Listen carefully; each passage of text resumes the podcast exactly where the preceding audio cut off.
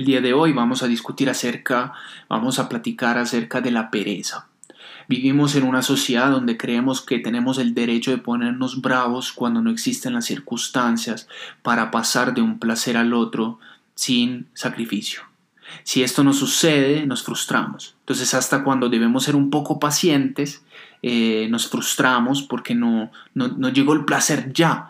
Somos un poco lo que se llama la generación del domicilio. Queremos toda la puerta de la casa en el menos tiempo posible para poder satisfacer nuestro placer ahí mismo, en ese momento, cuando lo queremos. Queremos saltar de una cima a la otra sin pasar por el valle, porque pasar por el valle significa esfuerzo, disciplina, sacrificio, y queremos huir de todo esto. Entonces entramos en el grupo de esas personas que cambian constantemente cosas y em, comienzan cosas y no las llevan a cumplimiento. La pereza es uno de nuestros más grandes enemigos, enemigos a la hora de eh, priorizar, de poner en orden nuestras prioridades con respecto a identidad, talento y propósito.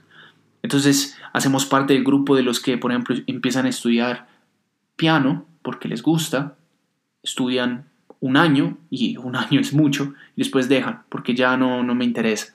Entonces de pronto es mejor si me pongo a estudiar canto porque mm, el canto es mi vida entonces estudio algunos meses y luego, ah, no, ya me cansé, no quiero seguir más. Entonces, de pronto es mejor si me pongo a hacer un deporte. Entonces empiezan con el tenis porque están muy entusiastas, el tenis es todo para mí, empiezan y luego dejan también ese proyecto a un lado. Y así podría continuar con muchos otros proyectos y iniciativas que uno empieza y luego por el tema de que es muy difícil, es complicado y que sacrificarse no lo llevamos a ningún lado, no lo llevamos a cumplimiento. Entonces decimos, no es que yo no tengo un propósito, no es que yo no sepa dónde ir, pero es que si empezaste cualquier cosa y lo dejaste botado a la mitad, no eh, lograste cosechar ningún fruto de lo que empezaste a hacer. ¿Cuál es eh, el punto en común de todo esto? El huir del esfuerzo. Huimos del esfuerzo. Eh, nos, eh, digamos que el hecho de esforzarnos y no ver los resultados ya se vuelve cansón para nosotros. Y entonces queremos el éxito sin el esfuerzo.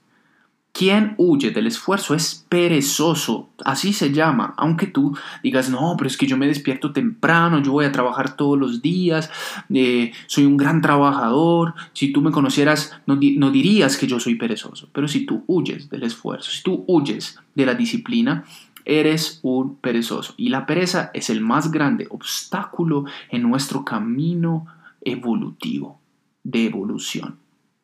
Ser perezoso significa eh, no solamente evitar el esfuerzo, sino más en general em, evitar de hacer las cosas. ¿Cierto? No nos, no nos empuja a hacer las cosas, sino a no hacerlas. Entonces eso nunca nos va a llevar a avanzar. Entonces empezamos a pensar que nosotros no lo podemos hacer, que nosotros no somos capaces y nos volvemos inseguros.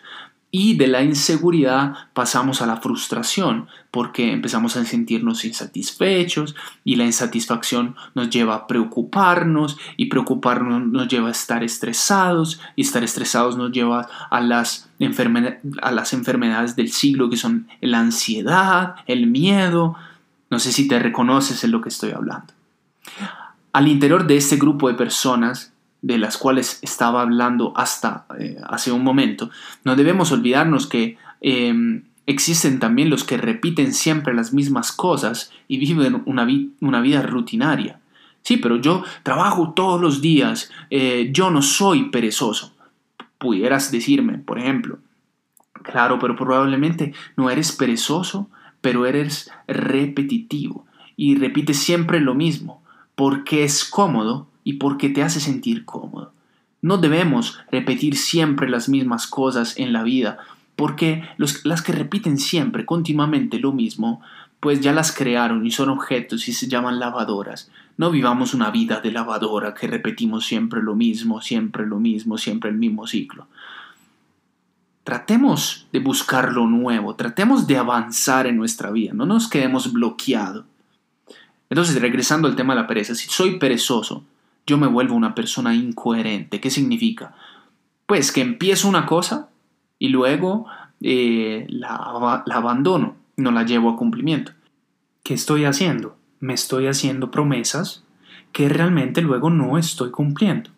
Una persona que hace promesas y luego no mantiene las promesas y arranca con otras promesas es una persona incoherente que no, va, no, no, no lleva al final de nada, a la línea final de ninguna carrera. Entonces tú estás renunciando a competir a la carrera todo el tiempo. ¿Cómo salgo de la pereza? En pocas palabras, para concluir. Es un proceso. Y como todos los procesos, antes que todo, tengo que tener en mi corazón el deseo de empezar ese proceso. Si tú no quieres, nadie lo querrá por ti. Entonces, ¿cómo hago para salir de la pereza? Empezar el proceso para salir de ella. Empezar. Luego empiezas a darte un objetivo y comienzas a abrazar la disciplina eh, para no salir no huir del esfuerzo. Entonces, objetivos pequeños, metas pequeñas, donde ves que estás empezando algo y estás logrando esas metas que te has puesto. Ya verás que en las próximas reuniones estaremos profundizando mucho más sobre esos temas, así que no te mates la cabeza. Sin embargo, esos son algunos de los puntos para poder salir de la pereza. Entonces, te quiero animar, te quiero decir que tú puedes hacerlo, que tú puedes lograrlo, que tú no has sido diseñado para ser un fracasado, sino para tener éxito en todo lo que hagas y sobre todo para descubrir el diseño perfecto que ha sido creado para ti. Te mando un saludo y nos vemos en la próxima.